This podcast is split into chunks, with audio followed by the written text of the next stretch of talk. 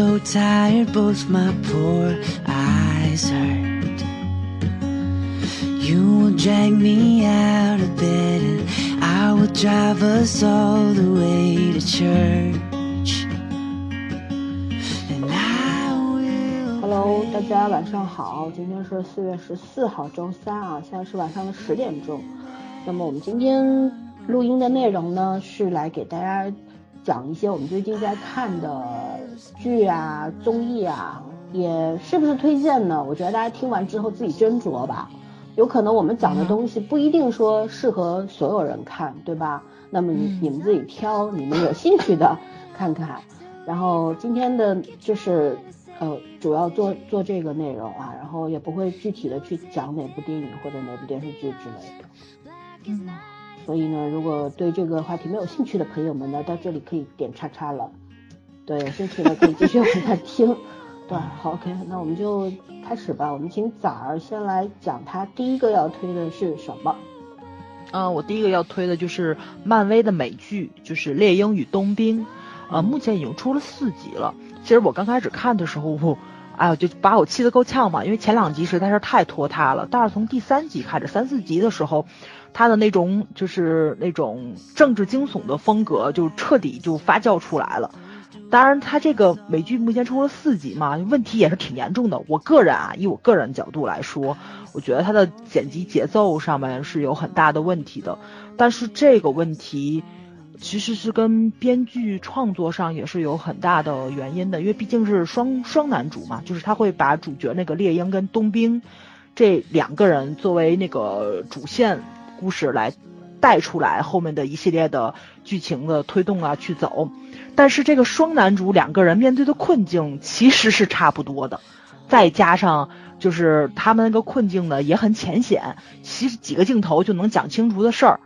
但是他不能说让这个双双男主出场时间太短，所以就会就前两集就拉得很长，然后就一直在矫情一件事情，就是你为什么不接盾，我为什么要接盾，然后美国精神就莫名其妙的变成了一个盾牌，就是让很多就。别很多，就让我就挺不爽的这么一件事情。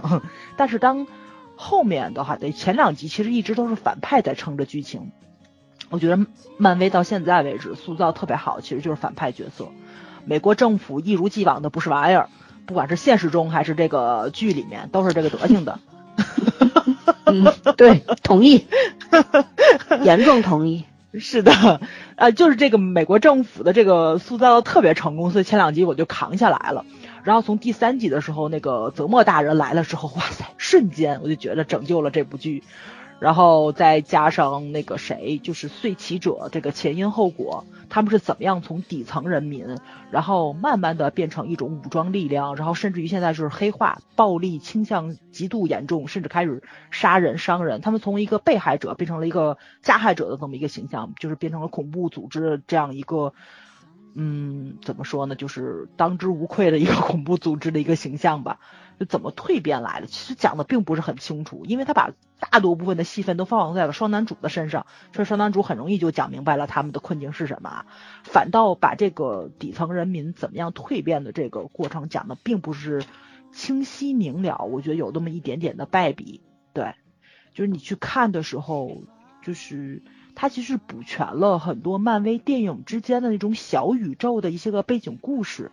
碎骑者怎么来的？很大的原因就是地球上因为灭霸的一个响指，就是消失了一半的人口嘛。剩下的一半人口呢，可能你你的父母会消失了，或者你的孩子消失了，就有大量的这种无家可归的这种弱者流流落到了这个。就是社会边缘上去，然后劳劳动力的极度缺失了之后，这个世界其实是很多经济体工业体系是崩溃的那么一个状态。你会看到一个失序的状态，所以呢，它就是所有的城市系统都崩溃了。五年之后呢，这些死了的人又又都回来了，等于人口又增了，又又翻了一倍。这个时候资源是匮乏的，但是这些人回来了，他回来了之后，他又要占领资源，又要夺回自己的家园，就是就包括咱们以前也会说嘛，就是说可能有一部分人离开了之后，他的房子被别人租了。但是当这帮以前的房主回来的时候，你可能要给他们腾地方。所以呢，碎骑者诞生于是什么呢？就是，呃，消失了五年的人回来了之后，国家在安置这些人，他等于说把很多慈善啊、资源啊、更好的东西都给了这些人，他们变成了难民。而五年在地球上活得非常艰辛的这些人，其实被政府放弃掉的，这些人就成为了随骑者。他们偷到了超级英雄的血清之后，然后他们变成了一种武装力量，然后来抢夺资源、抢银行，然后抢慈善组织的。就是粮食啊什么的，所以你你你会去看到，其实这些人应该是把很多笔墨着重的在他们讲一讲的话，就能明白他们为什么会做这种选择。但是这个剧情上没有着重去讲，就让我觉得就是挺挺挺可惜的。当然，漫威的问题一直都是这样，该讲的不讲，不该讲的讲的特清楚。所以就感兴趣的朋友，我觉着可以去看看漫画啊，可以。就是怎么说呢？就是呃，自己喜欢就去看，不喜欢就算。嗯，当然了，就是漫威一如既往的作风就是这个样子，大场面是不少的，胡打乱凿嘛。然后音效、武打场面都很足。然后这次比较好的就是在他把那个政治惊悚方面塑造挺好的，反派都特别帅。OK，我希望最后两集别崩，你知道吧？因为。漫威这个崩人设崩的我都已经快心力交瘁了，快，嗯，对，爱看就看，不爱看别别勉强自己啊，因为前两集我也是熬下来的，对，我就觉着冬兵在看心理医生的时候，我都快去看心理医生了，被他们刺激的，嗯，然后这次居然没有找我。是怕我找你要钱吗？这个我跟你说，费用还没结算。老三，你知道吗？这个我要找你看心理医生，我绝对会给你钱，因为我觉得这事儿很严重。你知道，我一定得给你钱，一要因为你肯定会用非常专业的事儿来来开解我，我特别想不开。嗯，好的，OK，结束，找别人去吧啊，我也不好意思跟朋友收钱。请你吃海鲜。就这么定了啊！好好好，行，我们请圈圈来讲一讲他要讲的第一个内容。哦，我第一部要讲的就是最近比较有口碑的一个日剧，叫做《影响》。然后呢，这个剧其实是无意中翻到的。呃，他这个怎么讲？就故事一开始是，就因为很多人会看，是因为桥本环奈嘛，很可爱的一个小姑娘，她演了年少时期的这个。就是三个主角，然后在不同环境的家庭里面，然后受到不同程度的这种青春期也好，女性也好，然后成长就是原生家庭也好的这种困境，然后三个不同成长经历的女孩子就，呃，说白了就就就在暗地里，其实她明面上没有关系很好，暗地里成为一个很好的朋友，然后呢，呃，出于就是嗯，这叫什么？做好事的未必是会朋友，做坏事的一定就是呃很很长久的朋友。对，然后这三个人彼此之间有了秘密，这个秘密很很凶险很大，涉及到死人的问题，就是有说白了其实就是买凶杀人，他们不是用钱买，是用感情去买的，就是你你帮我杀掉我不喜欢的人，或者是侵犯我的人，我帮你去掩盖你不小心做掉的事情，是这样子的。然后呢，做完这件事情之后，这三个人就呃。算是有一分崩离析也不至于，就是说彼此之间没办法有点面对，说白了就是先把这个事情隐藏下去，然后就不再联系了，然后就开始成为三个成年人了。然后成年之后的世界又又不小心阴差阳错遇到了，遇到之后当年的那些事情的影响就出来了。总而言之，就是我觉得他这个影响的题目写的很好，因为这三个人按道理来说是可能毫无交集的三个人。但是他们之间因为啊一些不能叫人启齿的事情成了秘密之后，就有了彼此之间这种牵绊和影响。然后这种影响从青少年时期开始，其实一直落到后期，然后从行为上、性格上，然后甚至于行为方式上面的影响是非常非常大的。然后这个片子里面还有一个铃木保奈美，她现在的身出场身份是作家，然后就是这三个女孩子其中的一个。成年之后就找铃木保奈美来倾诉他们三个当年的故事，希望他把他们的故事变成一个小说。因为这个铃木保奈美演的这个作家就是一个擅长写推理小说的作家，然后希望他把他们的真实故事然后写成小说，嗯，呃出版，然后就，但是电视剧里面宁宝奈美演的这个女孩子，就是她她的年轻时候和那三个女孩其实是同校的同学，但是她她作为一个旁观者，目前第四集还没有交代，啊，她到底跟这三个女孩有没有渊源，还是说只是就是同校而已？反正就是中间经历了很多很多的反转，然后这三个女孩子也没有什么就是大大是大非啊，太大的罪恶，就真的是被生活的困境和无奈压垮的，然后利用就是作为少女呃唯一能有的这种能力去，其实是想自我拯救，但是救不了，然后就只能越陷越深。嗯，这个剧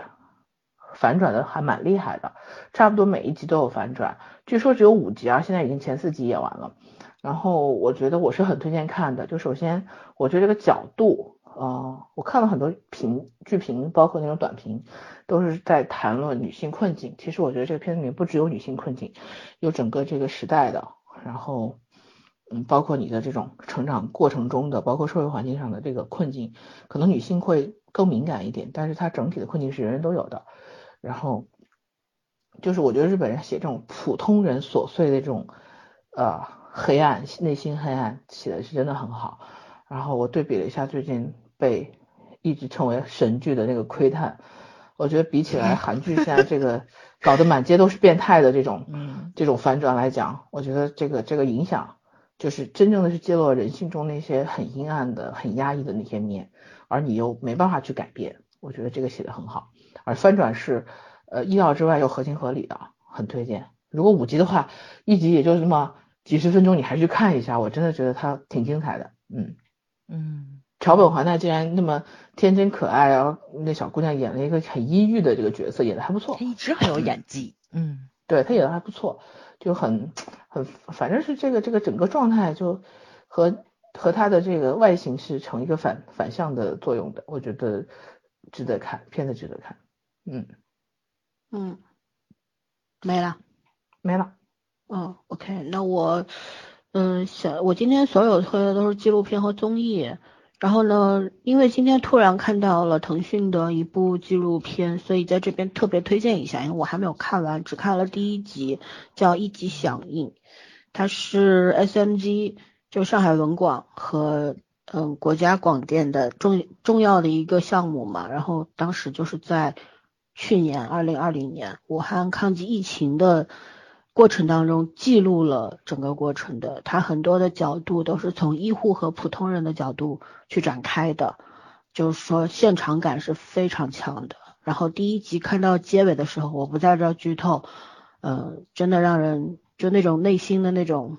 激昂不甘，还有等等复杂的情绪吧，让人潸然泪下。我觉得就是我们一直说，就是最。让人感动的镜头语言是什么？一定是最真实、最淳朴的，对吧？当然，看到不过豆瓣上现在有很多，因为它这个纪录片是按照一月到十二月，一月、两月、三月、四月这样排列的，以时间每个月发生了什么，从一下子一个疫情爆发，然后慢慢的人们陷入了恐慌，然后到了二月中下旬的时候，事情进入了一个比较。平顺的一个过程当中，为什么是我们大量的医护人员去介入了？我们的习大大亲自指挥布局等等，所以一切开始顺利起来，走上正轨。然后慢慢的到现在，到到去年十二月的时候，我们基本上已经。嗯，能够像以前一样生活了，只不过大家都得戴着口罩等等。就是人人们中国人十四亿人口是怎么从一个艰难的时候又回到了一个比较平稳的状态？它整个过程的记录，我觉得在这个里边看到了很多我们曾经在微博上见过的事情。就那那个上半年的时候，我们经常在看到武汉当地人都经历了什么，那些那些。那些人真实发生的事儿，在这个纪录片里边是有的，但是据看过第一版的人来说，就是中间后来又调整过了，有些内容是调整过的，所以呢，就嗯，可能没有当时他们看的第一版那么震撼人心，因为那个更真实、更残酷。然后呃，因为我还没有看完，所以我没有办法去多说什么。我觉得我很推荐大家去看。因为看的过程当中，我觉得就是因为每个人对痛苦的事情都是不太愿意去回忆的。我们现在都是有意无意的去回忆、回避这件事情，回避二零二零年的痛苦的整个一年的经历。但是我觉得有些事情是不能忘记的，尤其是当时，呃，整个武汉的那些人，对吧？把自己关起来，呃，为了整个整个中国，然后还有就是很多医护人员，还有。军军人啊，警察呀，基层工作人员呀，志愿者啊，这些等等的这些人，都是不能够忘记的。所以希望大家能够去看一下吧。嗯嗯嗯，会很很刺痛，真的很刺痛。然后我正式的要推的。节目第一个呢叫开动吧海鲜，很短，对，这这是腾讯视频，也是腾讯视频做的一个自制节目，每一集只有七八分钟这样子，然后它就讲了，就是比方说广东、福建，然后山东地区的很多这种各地的那种比较有特色的海鲜，就有一些，比方像丁螺之类的，就是呃。广西北海人特别喜欢吃的，还有什么沙蟹酱之类的，就是这些东西我们听都没有听过。就作为我来说，我听都没有听过。然后他在这里边就着重的去介绍一些，就是一些当地的很小的店，嗯，可能一家几口人就靠这一间店来生活的，他所有的生活的重心都在这里，然后所有的就是金钱的收入也只在这个店里面，就是这一家店关系到他一家人的生计问题。那所以呢，在这里面，它不仅介绍了当地的风俗习惯，就是大家对食文化的那种习惯，还有呢，就是当地人的生存状态，还有呢，就是呃海鲜是怎么烹饪的，然后有多好吃等等，有很多人慕名而去都没有失望的啊，还有那个厦门的那个叫什么土笋冻啊，那玩意儿我是不敢吃的啊，我先说一句，但是我看了那一集之后，我觉得应该可以尝试一下。嗯，大家可以去看一下，每一集只有七八分钟，就就差不多你喝一杯咖啡的时间，那就是到目前为止十来集嘛，就看完了。面翻吧，就是对吧？对，就坐个地铁你都能看两集，就是那种。嗯嗯，还蛮有意思的。然后我比较喜欢它，一个是时间很短，还有一个就是，嗯，它里边也讲了很多渔民的那种艰难吧。就中间有一集讲的是。大连那边的，就是他们会在一个怎么说，也有一个适当的季节去放一些这种鲍鱼的苗放在那个深海里边，然后呢，这个鲍鱼为了追求它最好的那个口感，所以它得养三年，这三年里边是不能去捞的。但是呢，鲍鱼它不都是长在，就是它长大，慢慢的长大都是吸附在那个。海底那种那种石头上面啊，什么这个那个里边里面，然后就其中写了一个五十多岁，大概六十岁的这么一个老渔民吧，他每年有六个月的时间专门到这个地方来啊，住在这个地方，然后租一个房子，有六个月的时间就在这边，每天穿着那种潜水服下去挖这些东西，其实是很危险的，嗯，非常危险的，然后呃。但是他回家，他他从来不会跟他老婆说，我今天是不是出了危险或者怎样，永远是报喜不报忧的。而且呢，他们要看天吃饭，如果天气不好的情况下，他是不可能下海的。所以要指望就天气是晴朗的，他才能够下去。然后因为是海在深海的地方嘛，所以他们也不可能穿那种非常专业的那种特别豪华的那种装备，它就是一个最简单的一个装备，甚至于很笨重。因为没有钱去买更好的装备，就最最差的装备，然后穿着。他说，哪怕是外边就是四十多度的盛夏，但是在这个海底啊，你就穿那么厚的装备，你都会冷到发抖，就这样的。所以生存非常不易。就但是在这每一集的结尾，只要是讲到人的故事的时候，这些普通人在镜头里边都是很快乐的，就是哪怕就是说。那个鲍鱼卖剩下几只样貌不太好的或者怎样，他们就自己弄一弄烧一烧啊，然后每人一只喝点小酒啊，就朋友啊什么的在一起，很开心，很开心。就看这个就看到了，就是有的时候我看这个的时候，我脑子一直在想，因为我们每天好像生活的锦衣玉食是谈不上的吧，最最起码也是你想吃点什么用点什么，好像是不发愁的状态，平安顺遂是吧？对，可是我们好像没有他们那种快那种快乐。是的，所以我就在看这个时候，我就在想，我的快乐去哪儿了呢？我明明生活的比他好，所以我觉得还是对我有很大的启发的。这个是要推荐给大家的。我不知道他要拍多少集啊，因为我还没有看到最后。我目前是看到了那个灌汤黄鱼那一集，就是把黄鱼的。就两就是很好的那种黄鱼，因为黄鱼特别贵，它是海钓上来，然后把黄鱼的那个骨头用一种非常高超的手法，不剖开肚子，直接从嘴里边进去，把那个骨头聊这个实在是 整个骨头抽出来，然后把那种什么螃蟹肉啊，反正各种好的海鲜的熬成那种冻，冻里边还有很多海鲜的肉在里边，然后听起来就很新鲜。对，做成冻了之后，切成一小块一小块的，然后塞到那黄鱼肚子里边，然后再做成那个灌汤黄鱼。我的妈呀，我好想去吃。然后不能做灌汤包吗？我也想吃了，听他说的。对对对，就就特别吸引我，我就觉得嗯，我得照着这个单子 去吃一遍，就吃一遍。做我是没本事的，对对，就就这样推荐给大家啊，深夜不要看。我很很残忍的，还有早上起来地铁看，早上起来地铁看，早上没吃早饭的时候也不要看。我就是 早上因为起得早没事干，我就打开了看的，你知道吗？看完了，一边看就很饿，就这种，对，特别馋。OK，我讲完了，讲完。呃，我这也是纪录片儿，是那个书籍之美，英国的。然后四集特别特别的短，等于每集只有半小时，等于两个小时就已经看完了。然后每集介绍了一本书，都是世界上叫怎么来着，阅读量比较高的一些个书籍，就是讲了书的历史啊什么的。其实我推荐大家去看这个，就是还是想跟大家聊一聊，就是纸质书存在的意义嘛。因为之前也是看什么综艺，就看到 两个明星嘛在那聊天，都喜欢看漫画。一个说是喜欢看纸质漫画，那个说为什么要看纸质漫画啊？那个你你你下个 A P P 看不就完了吗？就花钱买个电子版的。然后那时候我还是喜欢用用纸质书去看，有手感。然后他说，而且纸质书可以收藏嘛。然后那个就很不理解嘛，年轻嘛，就是特年轻，就是可能我我忘了是谁了，是说的是，那但是电子版你也能收藏啊，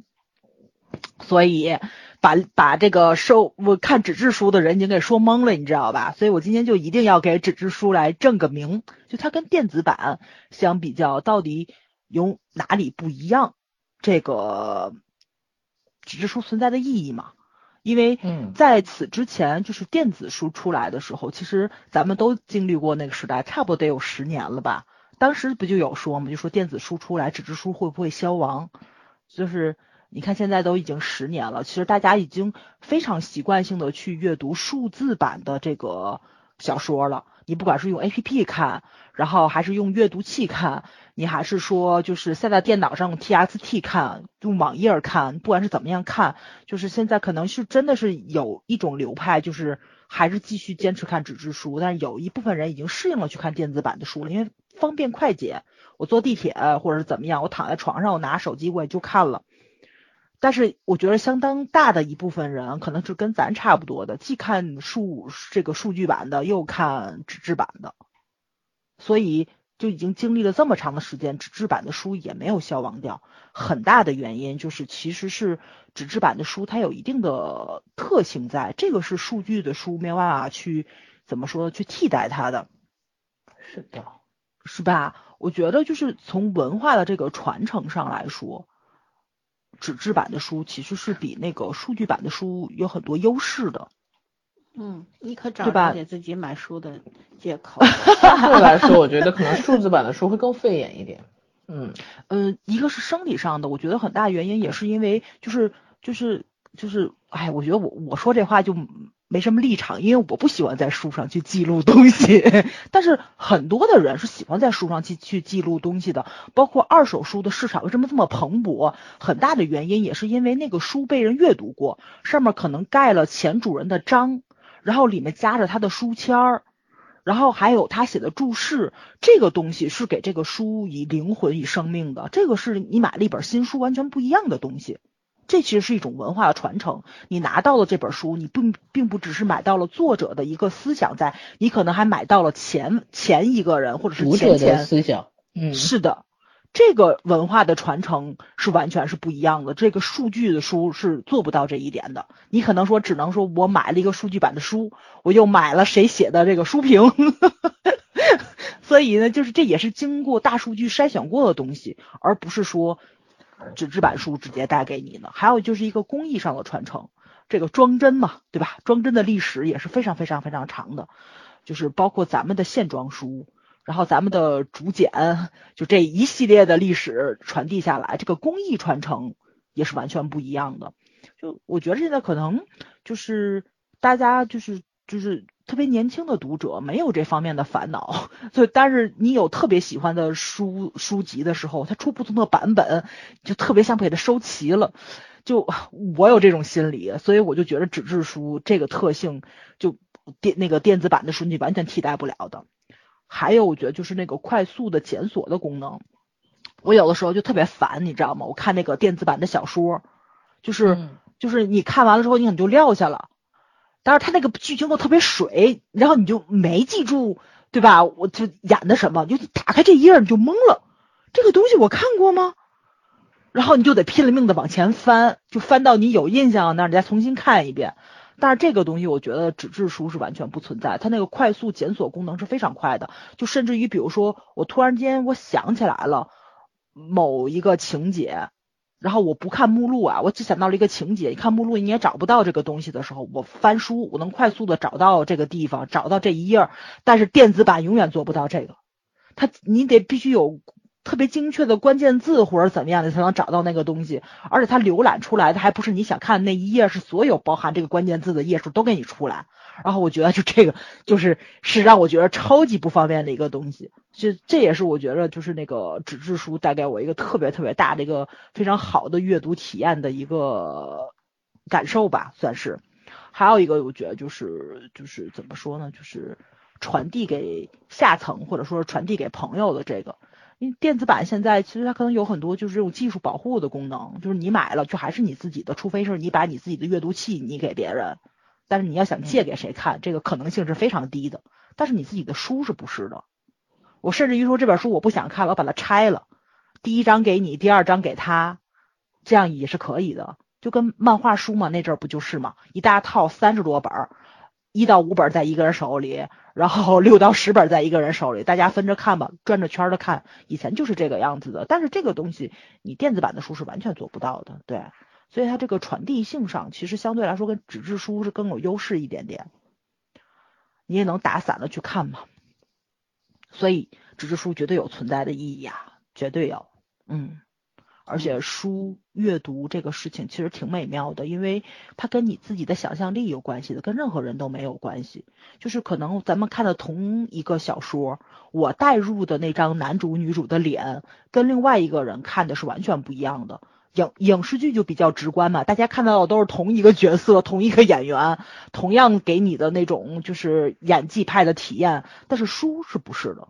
就甚至于里面角色的那个说的话。语气是什么样子，也是你自己去脑补的。你可以给他赋予很多的语气，对吧？然后这个角色在你的心里面可能是一个很潇洒的人，可能在另外一个人心里，这个人他就是一个心事很重的人，这完全都有可能。所以，就这种一千个人一千个哈姆雷特的感觉，我觉着也是阅读带给大家一个特别特别美妙的事情，个性化的体验是的，就一定多看看书。嗯，对，习大大不也说吗？要把阅读提上日程，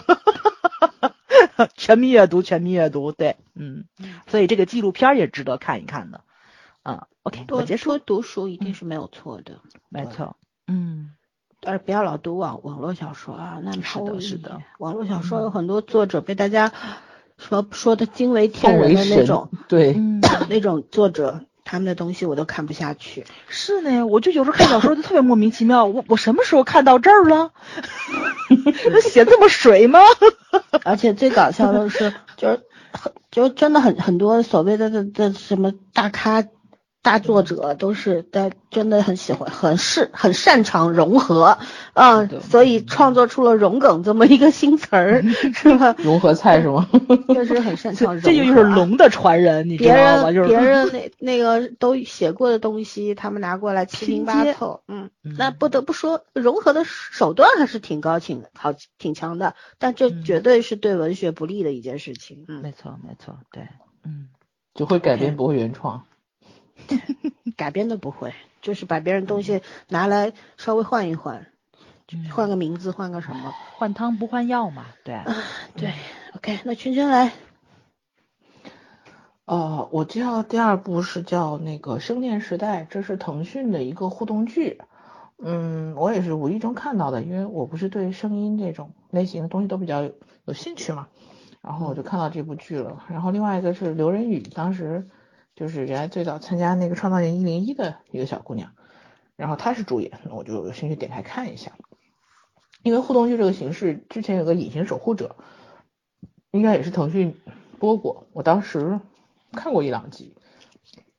就是形式蛮新颖的，说白了，呃，相对来说比较新颖吧。就是你可以自己选择向左转还是向右转，选择某一种结局的导向。但是内容和演演技，就是这个戏本身真的不怎么样，呃，然后这个剧可能比当时那个剧更复杂一点，但是模式上还是没有脱离开最基本的就是选项，选择向左向右，选择是或者否，还是太单一化了。然后另外我就是觉得这剧打光啊、造型啊什么都挺好，但是演技实在是就没什么演技，就就就太流于表面了。然后我专门查了查互动剧，互动剧很很多是就是本身它是。从那个游戏里面衍生了这个模板，然后很多互动剧就是跟游戏是同一个 IP 嘛，然后现在反正这两年在国内正好，我觉得现在可能慢慢的随着五 G 这个网络的彻底优化，然后很多人已经不再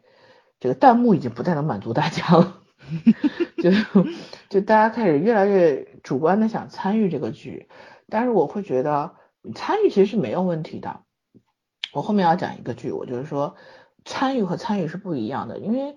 影视作品相对来说，呃，我是觉得就是说它还是有一点点门槛的，就不是说，嗯，你参与可以，你可以选择意见，但是不要让我觉得这个这个剧本很很很很怎么讲水平很很幼儿园，就是那种，就不能因为观众的参与，然后你就。很随意的把这个剧本拼上去，对，不是说 yes 或者 no，然后这个剧本就很随机或者很随意的感觉，不是这样的，完全不是这回事儿。嗯，不管你用 IP 赚了多少钱，不管你这个方式赢得了多少互动的选项，首先你要明白，不是因为你的作品优秀，是因为我们的人口基数大，这个是事实。对，然后呢，呃，加上现在就是说这个大环境，大家的娱乐方式越来越少，所以。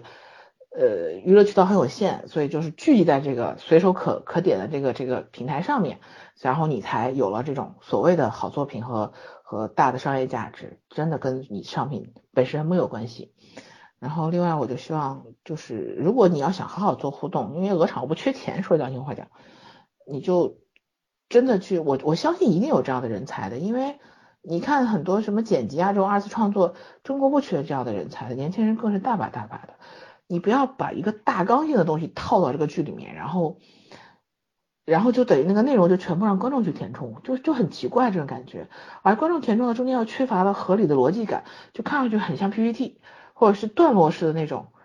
呃，那那那种小剧目，然后就 很没有作品的成片感。我觉得这个本身是一件好事情，但是这个这个，如果在你怎么讲，就是。剧本的能力没有那么好之前，你用其他方式去弥补剧本也不是不可以，但是不能不求上进，我就是这样觉得。我觉得你有更好的方式可以去互动，不是不失为一个好的尝试，但是你还是要在剧本上多做点努力吧，不能把这个东西最后都推给观众。那只要有观众喜欢，我就可以这样做。然后我不是这个作品，就只是一个 IP 而已。就只是一个游戏而已，那我觉得那你就不要做剧了，你做什么其他的娱乐形式都可以。剧的话还是要有一个剧本身的一个一个台阶的，我觉得。嗯，然后，嗯，这就是我对这个剧的评价。嗯，至于这个剧值不值得看，嗯怎么讲，见仁见见智。对对对，嗯嗯，OK，那我要推的也是一个综艺，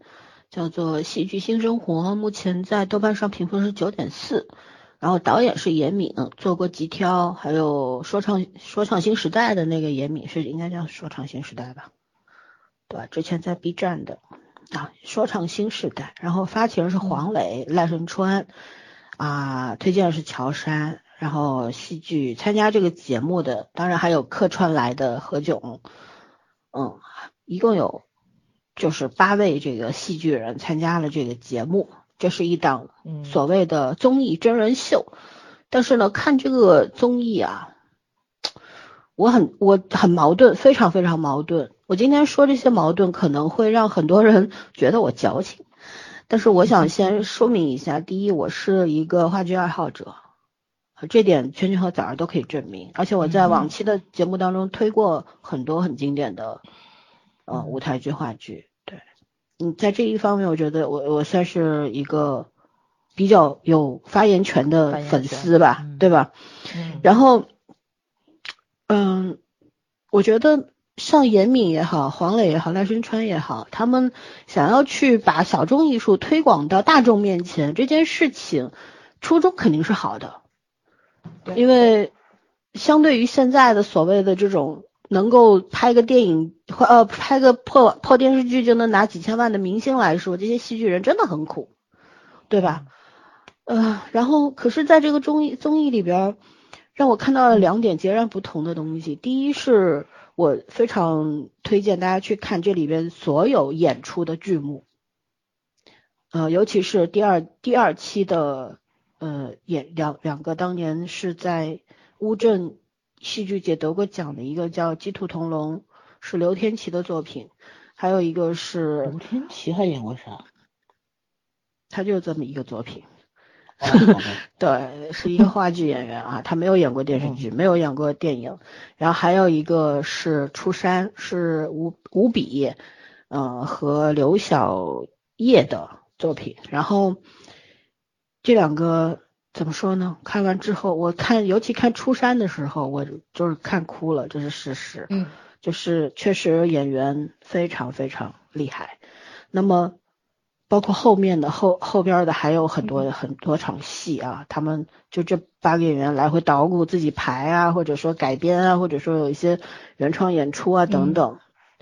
高高低低的水平吧，不是说每一个。剧目都好，但是大多数都很好，这是我推荐大家去看这个综艺的理由。甚至于在看这些剧目的时候，你是可以反复去看的。但是我觉得在这个里边让我非常难受的是什么？是它这个综艺的框架其实是与戏剧相背离的、违背的。嗯，因为就是嗯。呃，第一集的时候，就第一期上下集的时候还没有那么强烈的感觉，因为上来的时候黄磊讲了一些话，虽然有一些定义，比方戏剧到底是什么的时候，它也是一个模棱两可的定义。当然，我觉得很多人都，包括我自己，我也没有办法去定义戏剧到底是什么，你只能讲一个形而上的一个概念，比方戏剧是什么生活的一道裂缝啊，让阳光照进来啊，等等，就 就这种意思嘛，对吧？嗯，因为你没有办法去。去具体去定义精神食粮，对，但是嗯，可是看到后面的时候，就是因为严敏是《极限挑战》的导演嘛，《极限挑战》大家也知道，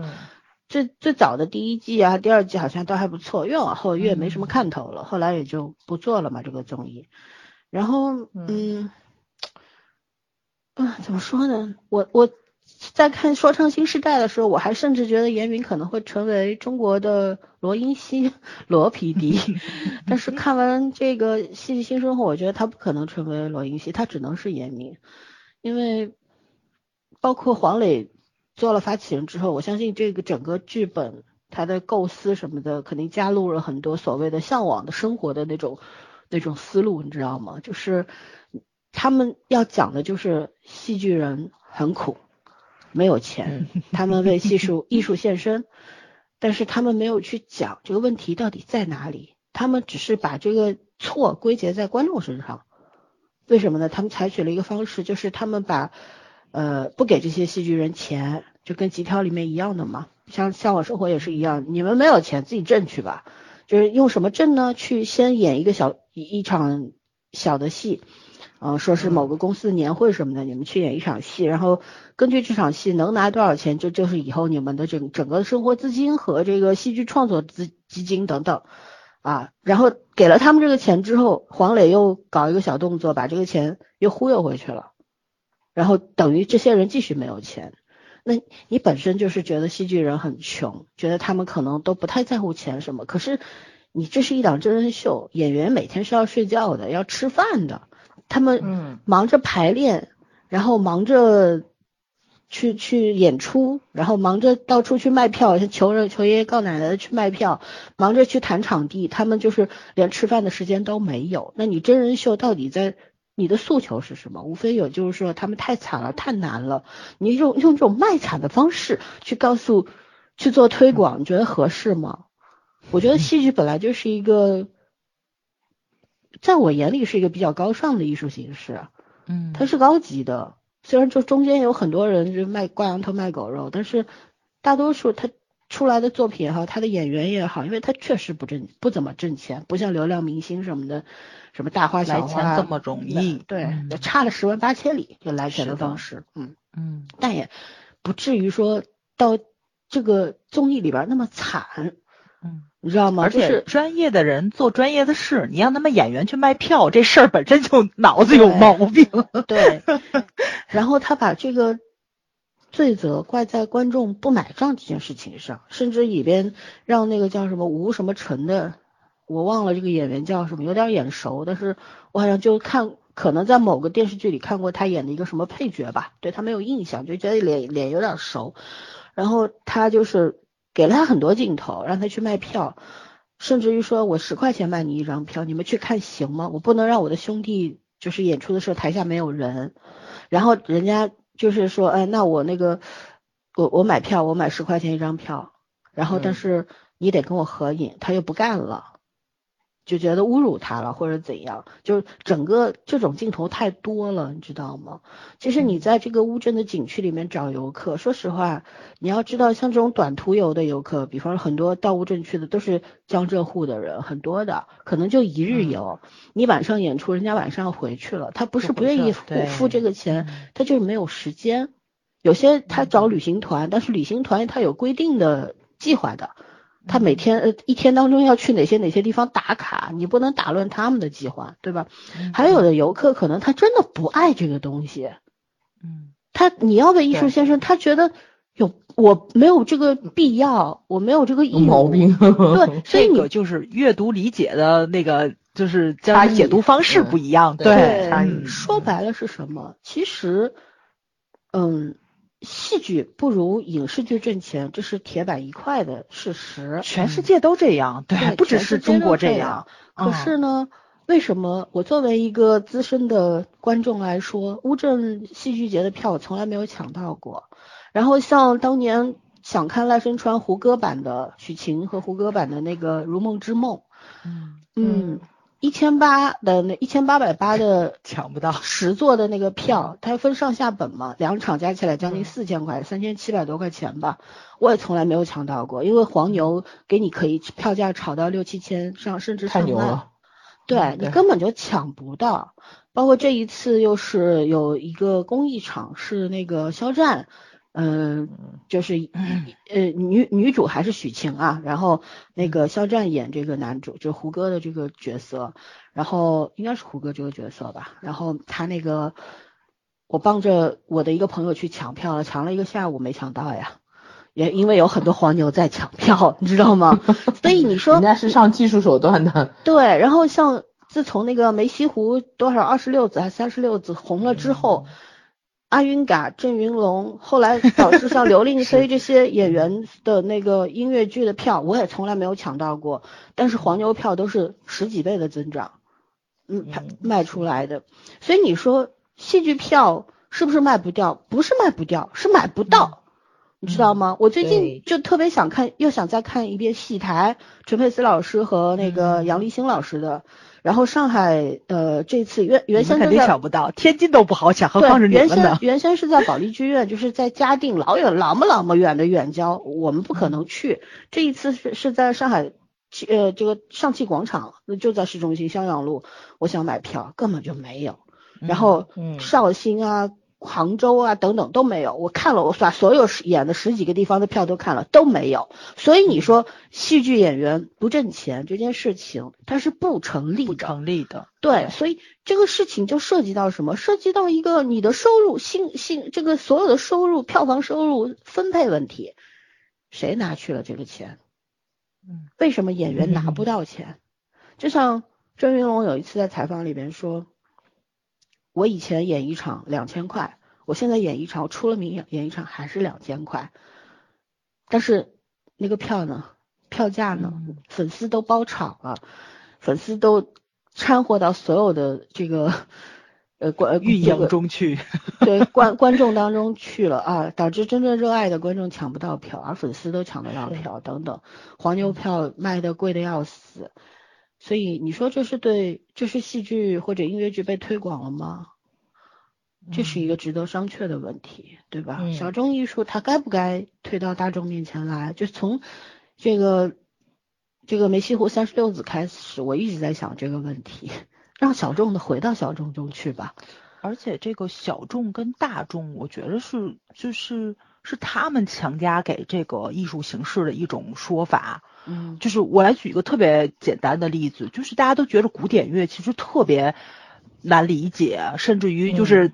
对吧？咱不止一次吐槽了，影视剧里面只要有变态，必须要去听古典乐。但是这个它这种艺术形式，你也得看它是在什么地方，因为嗯。古典乐在欧洲的话，它其实是就是传承做得非常好，就是它的年轻的基就是年年轻的观众的基数是非常大的。我就不举现在咱们这一咱们这一辈儿人的例子，咱就举咱们上一代或者是咱们咱们爷爷奶奶那一辈儿，特别好的一个例子就是，呃，就是像喜欢买包的女孩子，她们可能就是知道有一种包型就叫琴谱包。为什么叫琴谱包？因为这个包就是放琴谱用的，它刚开始被哦设计出来就是放琴谱的。它为什么这款包卖的这么好，甚至于这个版型流流行了几十年下来，就叫琴谱包，就是因为都去学弹钢琴。哦 人家的受众群体就是这个样子的，就是他们的这种音乐的传承做的就很好，就是每一家的可能音乐启蒙都会是这种，就是像英国人说我们家里别的书没有，但肯定要有莎士比亚全集是一样的，就包括咱们现在也是，你不给孩子买什么书，你也会给孩子买四大名著，也是一样，不管你看不看，那家里得摆一套，不管是幼儿版的、青少年版的还是全版的，你肯定会家里摆这个东西。其实这是就是嗯一种文化的传承的东西，所以呢，它没有什么大众与小众之说，你只能说可能在咱们中国的这个基础之上受受众比较低，你就包括戏曲也是，咱们的京剧，然后那个什么就是昆曲，然后越剧。豫剧这些所有的戏曲，为什么现在变成小众了？以前就是大众啊，老百姓的消遣就是这个，谁都能来两嗓子，都现在流行，现在流行文化已经不是这个，了以前京剧可能就是流行文化，但是现在不是了，对吧？对，所以嗯大众与小众其实是有一种转变在里面的。对，你得看你怎么去做推广，你怎么让人们去接受这种艺术形式。然后它没有什么大众与小小众一说，就包括老孙刚才也说了，对吧？就一票难求。其实市场是很大的，就是现在是我们想看的人很多，但是其实从事这个行业的人很少。为什么？你们也没有，你们也没有想过这个问题吗？就是你们干话剧的这些人也没有想过这些问题吗？就是你，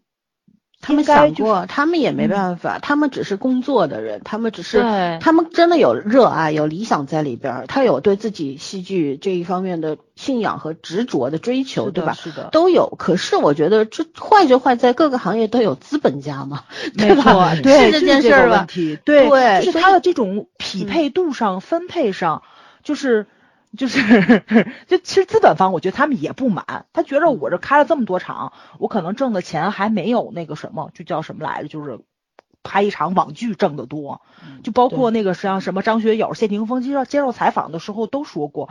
开演唱会其实是不挣钱的，他为什么一直要开，一直要巡回，带着自己的所有的这个乐队去走？你包括张学友，张学友也是张学友，他的那个就是交响乐团都是跟他合作过很多次的，他请的交响乐团也也是很费钱的，他是带他全全中国的飞，对吧？这不都是挑费吗？为什么要开？肯定不如他拍一部戏挣得多，他就是回馈粉丝啊，或者是怎么样的。但是你说他不挣，那是不可能的，他不可能陪着去干这件事情。嗯，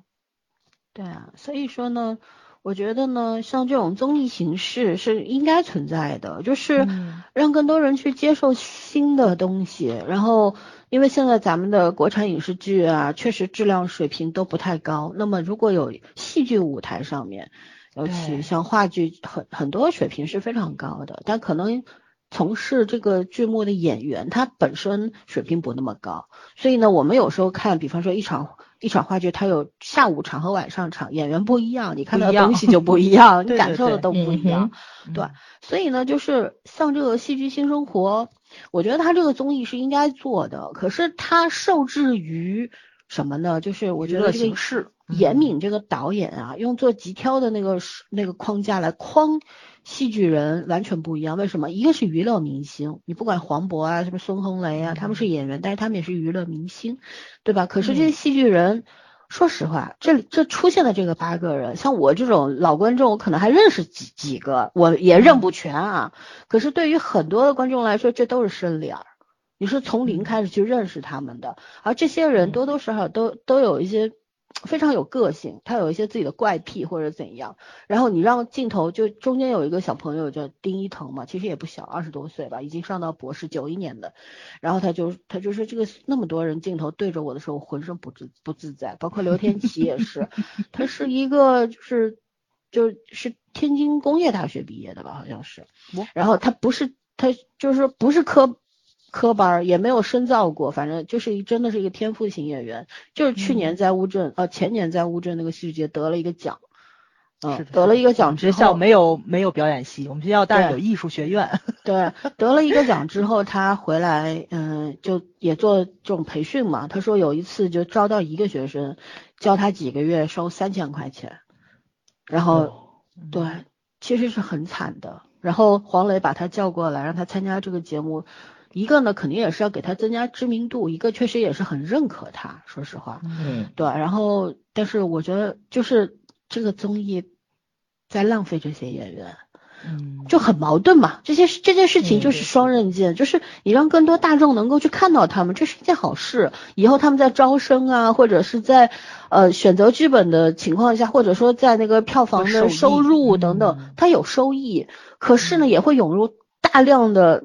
对吧？所谓的热热心群众吧，对吧？就那个，但是他们对这个戏剧的发展是利大于弊还是弊大于利，那就不好说了，不好讲，对吧？所以我是觉得很精分。然后呢，嗯，这里边涉及到两个人，一个黄磊，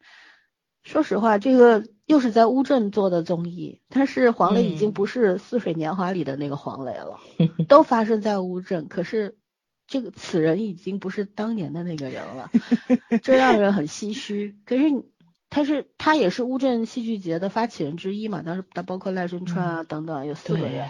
他也是发起人之一。他确实在戏剧这个领域做出了很大的贡献。可是我觉得就让人难受的就是他不是不是你脑脑海中或者你曾经认识到的那个人了，这件事情也让人很难受。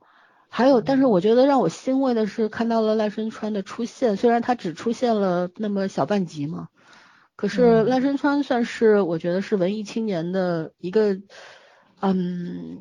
精神导师一般的存在吧，因为大家 可能喜欢看话剧的人都都以要看他一场一场话剧为荣吧，我觉得大家都有这个追求，然后。更巧的是，我推荐大家去看一下他们他和他的太太两个人上的许知远的十三幺的这期节目。这节目有一个半多小时，然后他谈了，他说他非常不喜欢现在的流行音乐。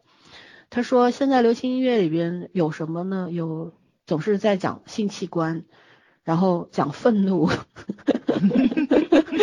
嗯，对，然后嗯。似乎只有这样他能他是那种很古典的人，其实对，他说现在嗯就是怎么说，就是嗯，已经沦落成了某种魔鬼，大家都缺乏思考。因为他是一个六十年代的人嘛，然后他八十年代就去了伯克利读书，然后自己也组建过这个乡村音乐的乐队，而且当年在那边在美国在舞台上演出，有一个酒吧在舞台上演出的时候，台下坐的都是什么人？坐的都是呃这个唱《山丘》的这位。对，都是这种大佬坐在底下听他唱歌的。然后他回到台湾做戏曲的时候，那个时候就是什么都没有，但是他认为什么都没有的时候，代表着什么？什么都可以有，可以有，对对对，嗯然后无限希望，嗯，对，所以他从那个时候开始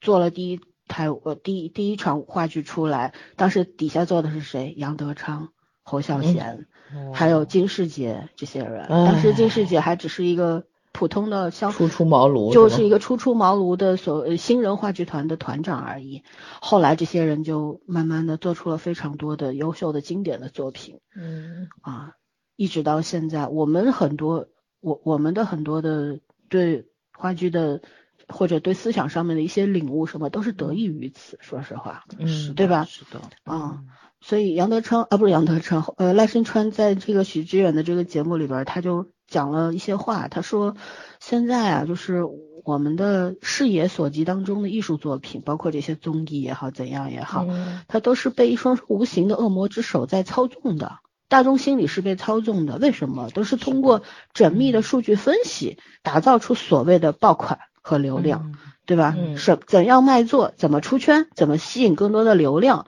这些是这些魔鬼考虑的问题，而不是去如何创造一个好的作品。这就是我们一直在讲国剧堕落的原因吧，嗯就是什么是好，久而久之，这个好的定义就被扭曲了，嗯，对吧？然后对，所以呢，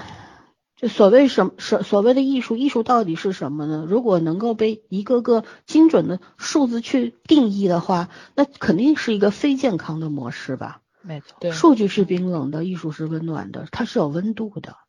对吧？有，然后他说，他从以前六十呃，从他很喜欢鲍勃迪伦了，然后很喜欢披头士啊，然后他说从他们的音乐里边，他能够感觉到什么？学习到两点，一个是艺术是可以大众化的，第二点是大众的东西也可以是有很高的理想的，就是通俗和深刻，它并不背离。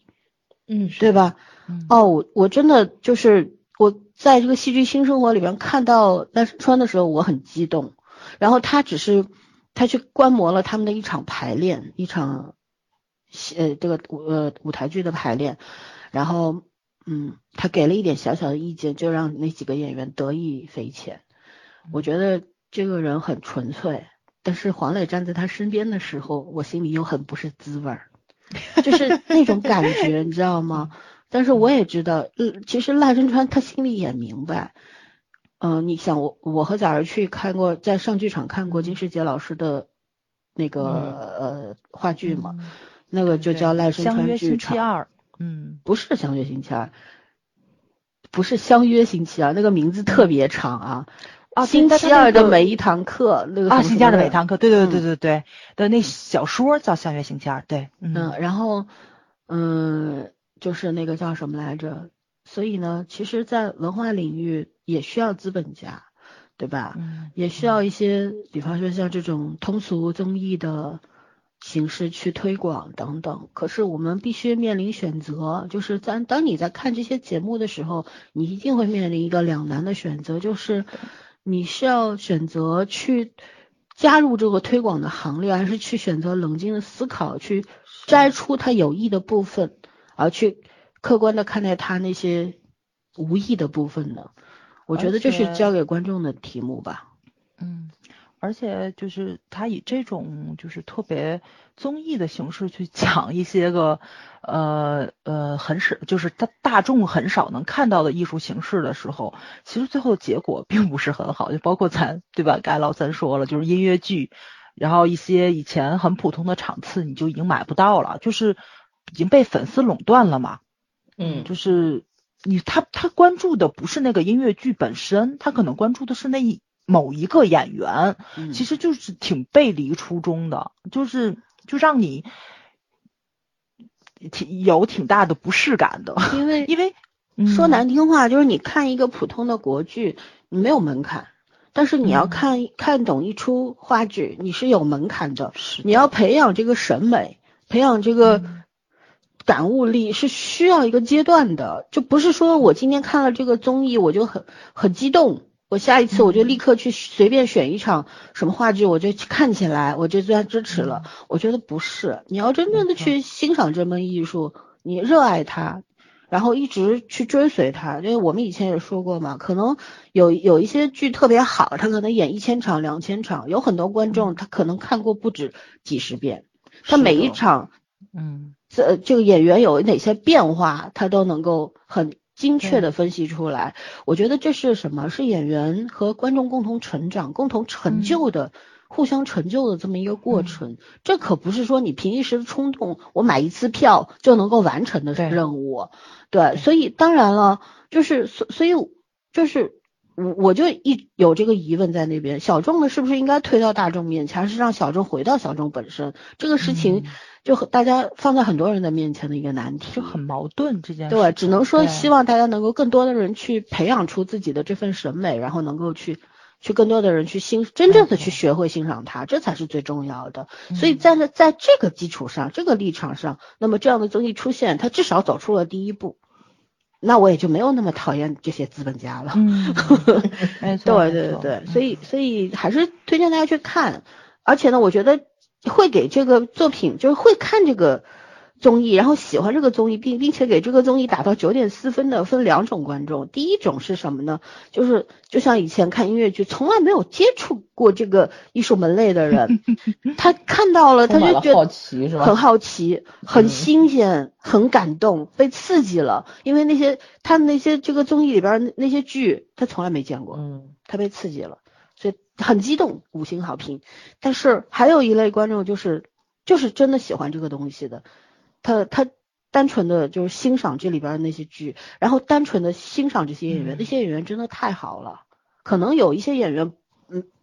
这个专业水平没那么高，甚至看上去有点愣愣傻傻，就生活上是一个小白。可是嗯你在这个真人秀节目里边又看到了他比较真实的一面，他不太会伪装，他就是个小白，他不伪装。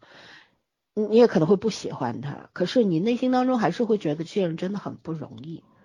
嗯就这样的。所以，嗯，我就觉得大众可能是真的看的太少了，就是我到现在其实都觉得咱们国内的就这种戏剧，你知道吗？太单一了。嗯就是我觉得其实天津市这这几年啊还真的很不错，但是就真的还是没法跟你们北上深广比啊。但是这几年已经真的是很不错了，它引进了很多特别小众的一些个戏剧票，超级便宜，你们知道吗？五十八十就能去看一场。嗯就是在疫情之前，我不是经常去看这种很多就这种乱七八糟便宜的嘛，你跟一场电影也没有任何区别嘛，五十块钱就能看一场就就去了，然后你会发现就是老外就真的就会比咱玩的多，他能把戏就是呃戏曲不是这不叫戏，就是戏剧跟跑酷结合在一起，然后就整个舞台变成一大斜坡。然后就在这个斜坡上跑上跑下，给你演了一场戏，没有任何的台词，就完全都是肢体语言，然后光影打过去了，然后跑动的一些个内容，从通过音乐去给你讲故事，嗯没有台词，还有哑剧也是。然后呢，他也是真人，但是他做了一个巨大的头套，也是套也是套在头上，就那种，呃，你会夸就是就是头身比是不一样，就很夸张，跟动画似的。哑剧也就给你讲了一个故事，然后还有光影，就是用用古典乐做背做背景，然后用手用手影戏，就是跟孩子一块儿看啊，就那一场真的特别热闹，跟孩子一块儿去看的。但他其实主要其实想讲的就是古典乐，他其实主要嗯讲的就是古典乐，但是他就是用手戏，就是这种讲的，我觉得人家特别会玩儿，你知道吧？嗯，毕竟这东西发源地是在他们那儿啊，是的，的不是在我们这儿。那要是比这个地方戏曲，他肯定搞不过我们。没错，没错，没错，对。对，OK，就大家多多去去看一下，就你去你们那个剧场里面去了解，我觉得肯定会有。嗯，嗯，对，其实作为戏剧爱好者，我是不排斥更多的人加入到这个行列里边来的。跟当然希望戏剧演员能够挣很多钱，然后能够这个这个东西能够发能发扬光大，然后有更多的资金去投入，然后出现更好的作品等等。也可以买一些国外经典的剧本回来啊，买版权回来，我们自己来，自己来做，对吧？来做这个修改，对。嗯。这都是好事情，有钱会带来很多好处，对，所以呢，就是还是觉得循序渐进吧，嗯嗯，嗯，推荐大家去看这个综艺，好吧？那我们就再继续往下走，早上来，嗯，我推荐的这个是央视四套曾经的一部纪录片儿，就是走遍中国栏目组的嘛，春节期间推出的《八方小吃》，然后豆瓣上面都没有都没有打分儿，因为人太少了。我我看这个原因也是去想查一下北海有什么小吃，看有没有纪录片嘛。然后就搜到了，他这讲了十六集，十六个城市，每集只有二十分钟，就非常非常短，也是很短。然后其中一个城市就是北海，然后也是讲了北海的海鲜非常的好。然后其他的城市有什么哈尔滨啊、福州啊、西宁啊，然后就这些个，大家感兴趣的话可以去搜一搜。然后你会发现，啊、咱们国家就是这个纪录片儿，真是拍了这么多年，怎么也没拍完呢？什么《舌尖上的中国》，对吧？咱们已经看了美食，已经看了这么多了。嗯是的，讲早点，然后讲祭祀，就不是过年春节的时候，对吧？蒸个馒头，南方跟北方也不一样；包个汤圆，南方北方不一样；吃个粽子也不一样。咱们这么多年了，然后竟然纪录片就没有拍完过，美食类的，是太可怕了，简直是，嗯。嗯，你想吃了五吃了几千年的，能这么几啊天就拍完吗？没错，没错，没错，真的是，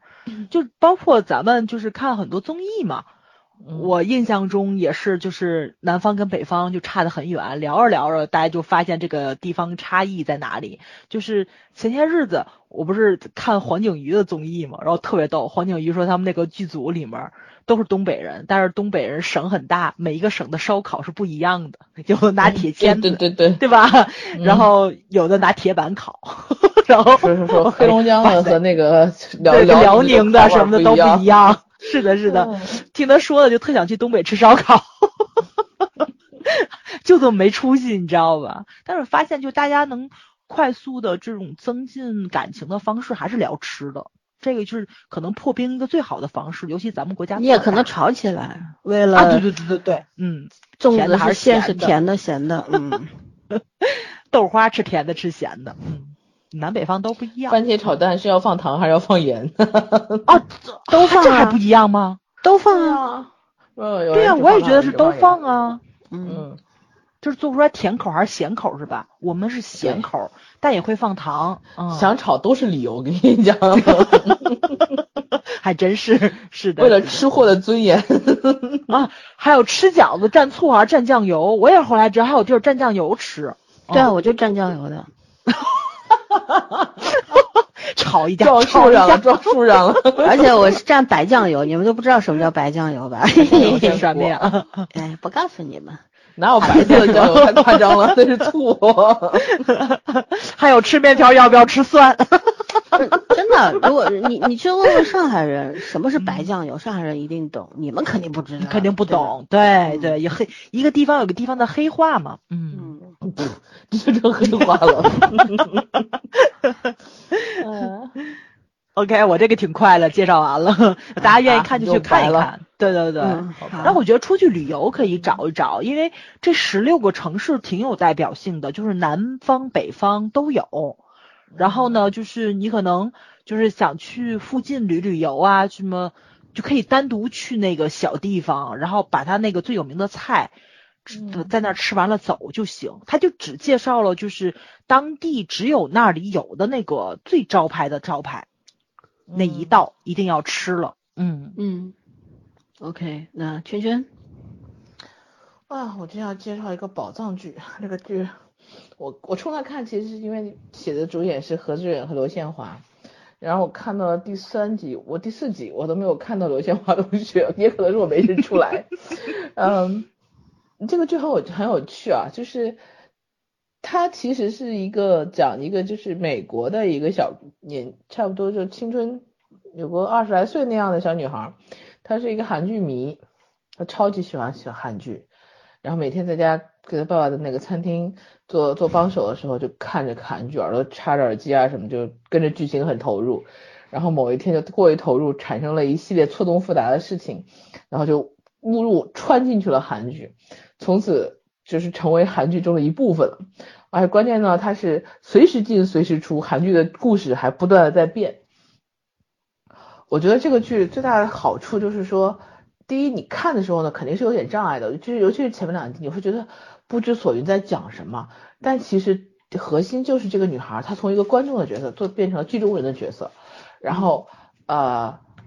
然后和剧中人产生了一一系列这种复杂的感情变化。本身他要想出去，他是必须要求剧中人就是按照剧本不能变，还按照原来的那个呃既定的去演。但是呢，因为他的干扰，剧本已经变了，变掉了，然后变了好多好多次，就变成不同的样子。最后他又爱上了男主，然后他又回到现实，回到现实之后他又穿进了男主的下一部戏。然后你看的时候你就会很懵逼，这到底是什么情况？因为每个故事故事套故事，但是其实我觉得他这个点就是选的。这个拍摄手法是非常好的，就首先你从一个纯观众的角度变成了一个剧中人的角度，然后你用剧中人角度的身份去解构这个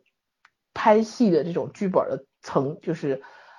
结构。说白了，你去那个换一个角度去理解，去看的人也会换一个角度去理解。然后呢，我就今天他也吐槽了很多点，就比如说韩剧里面的规则是不能变的，然后包括它里面吐槽很狗血的说什么。他就看到一个人被车撞飞掉了，然后撞飞掉那个人还是崔始源，崔始源演的那个角色，然后他就要去救，然后那个他对面那个那个那个韩国小哥拉着他说不能去救，说韩剧里面的什么车祸失忆治不好，这是标准梗，不能动。然后吐槽，嗯，对，第一遍就没有救，然后第二遍他就冲过去救，救到崔始源就突然拉着他说，哎呀，你就是我的命中注定，然后就要亲他，你知道。就是整个剧本全部逻辑变掉了，他其实也是在用那个蝴蝶效应去解释，就是，呃，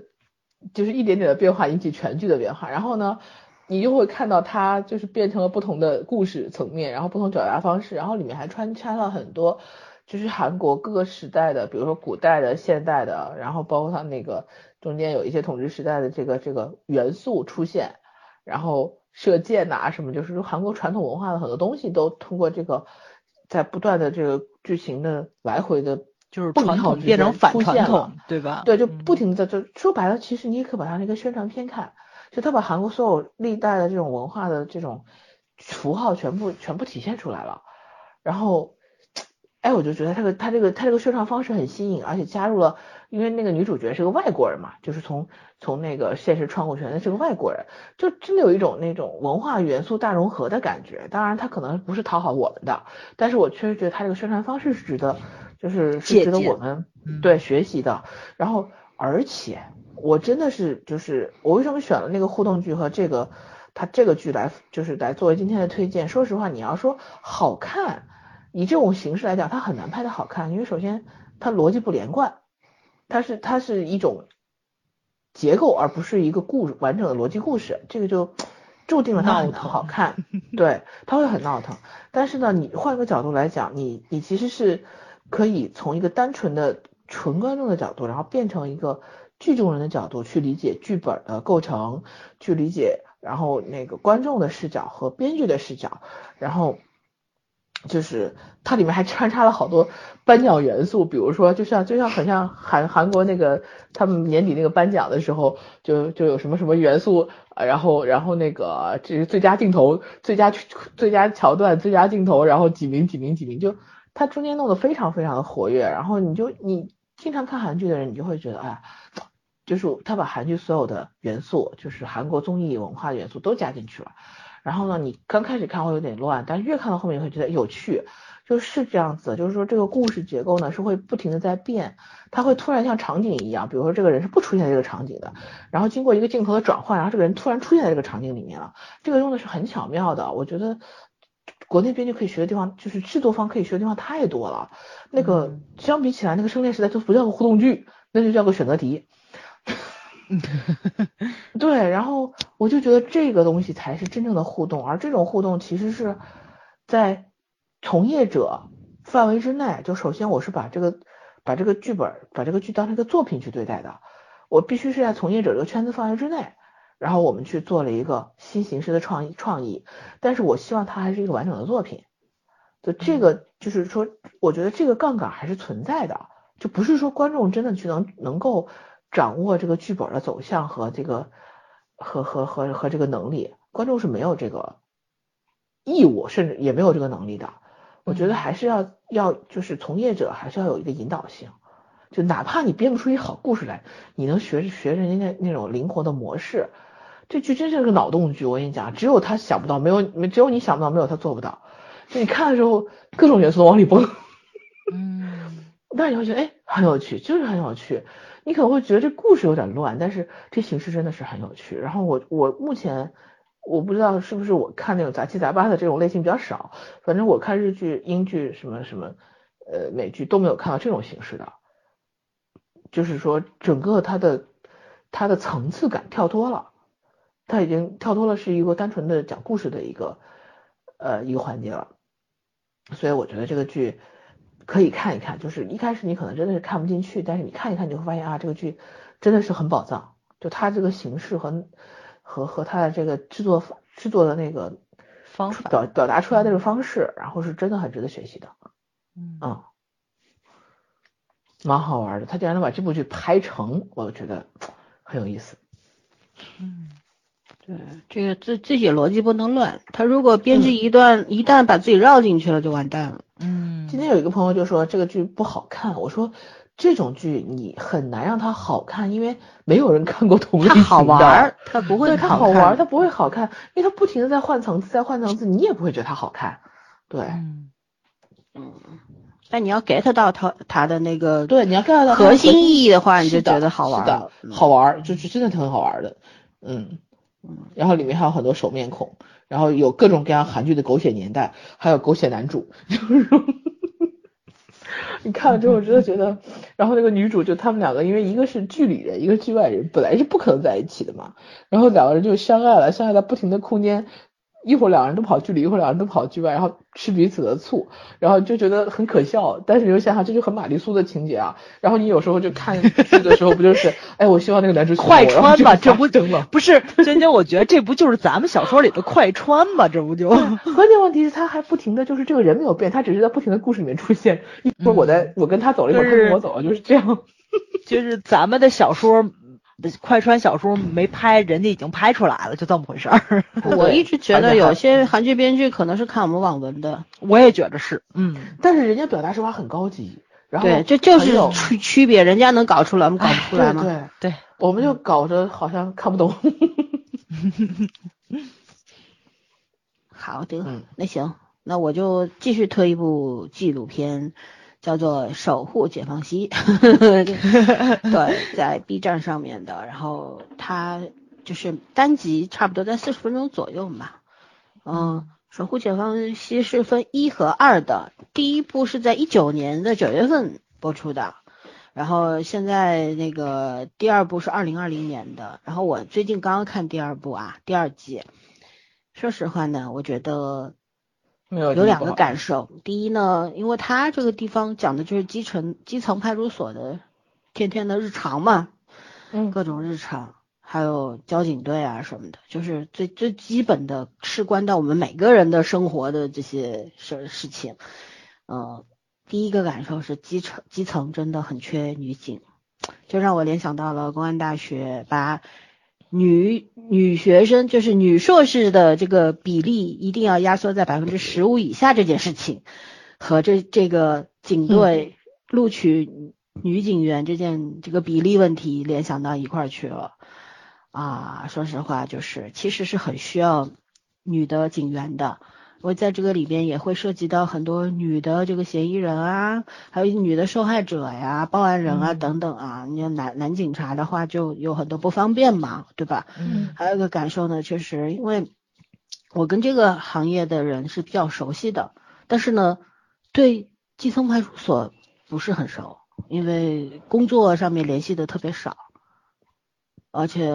以我曾经就是对他们的一些了解，我当上大学的时候去基层的派出所实习过，但我对他们的所有的了解可能就停留在那个年代了。没有现在这种，所以说现在社会发展了，他们面临的更多新型的一些犯罪啊，还有一些更加琐碎的事情啊，等等啊，还有人变得越来越复杂和暴躁之后，是的，是的，对，就就是这样，所以觉得第二个感受就是他们真的太辛苦了，嗯，真的太辛苦了。然后他这个讲的守呃守护解放西讲的就是长沙的，嗯一个坡子嗯坡子街派出所民警的这个事儿嘛。就是嗯就是很多是很好笑的啦，有些有几集真的笑到 肚子痛，就莫名其妙的那些事儿，就就天天在发生，可是就很好笑。警察自己在办案的时候都忍不住憋着笑那种，但是也有一些就是让你非常的沉痛。你比方第二季的第二集，我印象特别深，这一集里面就讲到第一个案件是。一个女生喝醉了之后被别人强奸了，可是那个男的不承认，女生非常勇敢，到派出所就报案，就就说我要看监控等等，说我肯定是被侵犯了，然后警察叔叔也很年轻啊，都是二三十岁的，就陪着他去做这个到医院去做检验等等，保留证据所有的，最后呃审讯，呃把这个。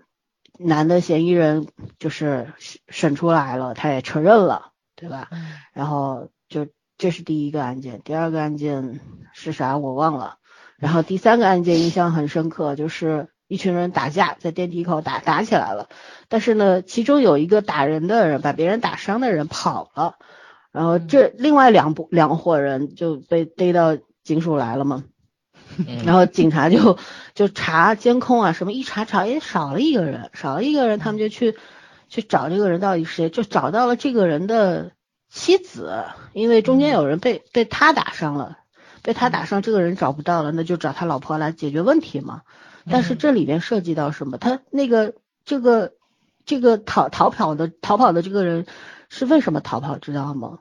嗯，他。是带着一个女性出现在这个镜头里的，哦非常的亲密，也就是说第三者，然后是为了这个女的去打的人，但是这个老婆在家里面孩子才九个月，没有工作，天天带着孩子，天 然后这个女生就他的老婆来了之后，就是就就是就说。嗯，反正这事儿先解决嘛，说该验伤验伤，该看病看病。但是说我他就对那些被打的人说，能不能也不说被打吧，是双方互殴，就大家都不是好鸟，就这种，就对那些人说，反正你们我还是希望你们能够原谅他。然后另外几个人就是挨打的那些人，听到这个事儿之后就问他说，姐姐你为什么还相信他？这样的男人好在哪儿？就问他说就。那那几个打架的人都替他抱不平，不值，是凭什么呀？你这么好，你在家带孩子，他在外面搞女人，还跟我们打架，对吧？就觉得你太不值了。然后你知道这个女生说了句什么话？她说：“我本来不是长这样，我本来还挺瘦的，她生了孩子之后就整个变形了，很胖，变得不好看了。然后她就说我原来就是。”不能生孩子，他说我跟我丈夫认识的时候，他也不嫌弃我，说不能生就不生吧。然后他说我我们就后来还是很想要孩子，所以通过试管要了这个孩子。嗯，反正他说他不嫌弃我。现在对我也挺好的，我就我就觉得他还是可以原谅的。我的妈呀！我听到这个，他说我崩溃了，你知道吗？然后那几个女孩在派出所，警察也崩溃了。但是警察能说什么呢？警察不能说，哎，你跟他离婚吧，对吧？警察就语重心长的跟他说，先跟这个老婆谈，说你呢，就是也就就就就意思就是要跟他讲一讲嘛这个道理。但这个女生很固执，然后。他又把这个男的叫进来，警察把这个男的叫进来，说：“你看，你你太太这么辛苦，一个人带孩子，对吧？你你不应该这样子的，你应该对她好一点。”然后这男特别会装，说：“我错啦，对不起啊。”还他也不说对不起老婆，他说：“对不起啊，夫人。”我的妈！这整个弹幕都在骂这个渣男，你知道吗？就真的，就你从就这么一个案件里面，你看出了很多很多很多的人的问题。就你看到了这个女生，你会恨她，怒其不争。嗯，是不是怒其不争？你有什么好自卑的？就你不能生一小孩怎么了？你现在不是生了吗？你试试管婴儿吃苦的是你，没搞错吧？试管多痛苦啊！然后生了这个孩子，整个人都都变形了，健康都坏，对都没有了。你交换来一条小生命是很值得高兴，可是这个男的在外面这个样子，你心里真的不难受吗？我相信他非常非常难受，他肯定很难，他那个面部表情什么都显示出来他很难受。可是就就很多的中国妇女都会选择这样的生活的，就选择算了，就是两个字算了，日子还是要过下去的。哇，我我看这个的时候，就真的我看这个守护解放西，我就觉得，嗯，窒息，窒息感，有的时候很欢乐，很窒息。这后来我就想起了我实习的时候。那那短短的几个月都看到过什么？对，然后又记忆全都涌过来了。对，然后又想到我日常工作当中面对的这些问题。你知道弹幕里面好多人都说，警察叔叔心理压力也太大了吧？每天见的都是什么妖魔鬼怪？他们有没有心理心理医生帮他们就是接就是定定时定期的做心理疏导啊什么？就就大家都去，我觉得这样的。纪录片挺好的，打开了一个窗口，让大家去了解这些人，了解这些基层基层的警察。还有呢，就是我觉得他这个后期做的特别幽默，你知道吗？镜头语言也很丰富，有方言好像是是都是方言，那长沙话嘛，就很有意思。就讲本来长沙话就很有戏逗的，很有戏剧效果，你知道，很有意思。就嗯嗯，整个做的是很好玩的。因为上海台之前也做过，名字都忘掉了，是个纪录片嘛。上海台的中间还出现过我我的同学嘞，刑警八零三还是不是八零八零三是一个那个是一个音频，对对对对对对，我觉得那个就很好，嗯嗯，也不是音频，就是在 B 站也有一个上海台的一个就是讲基层民警的这个节目。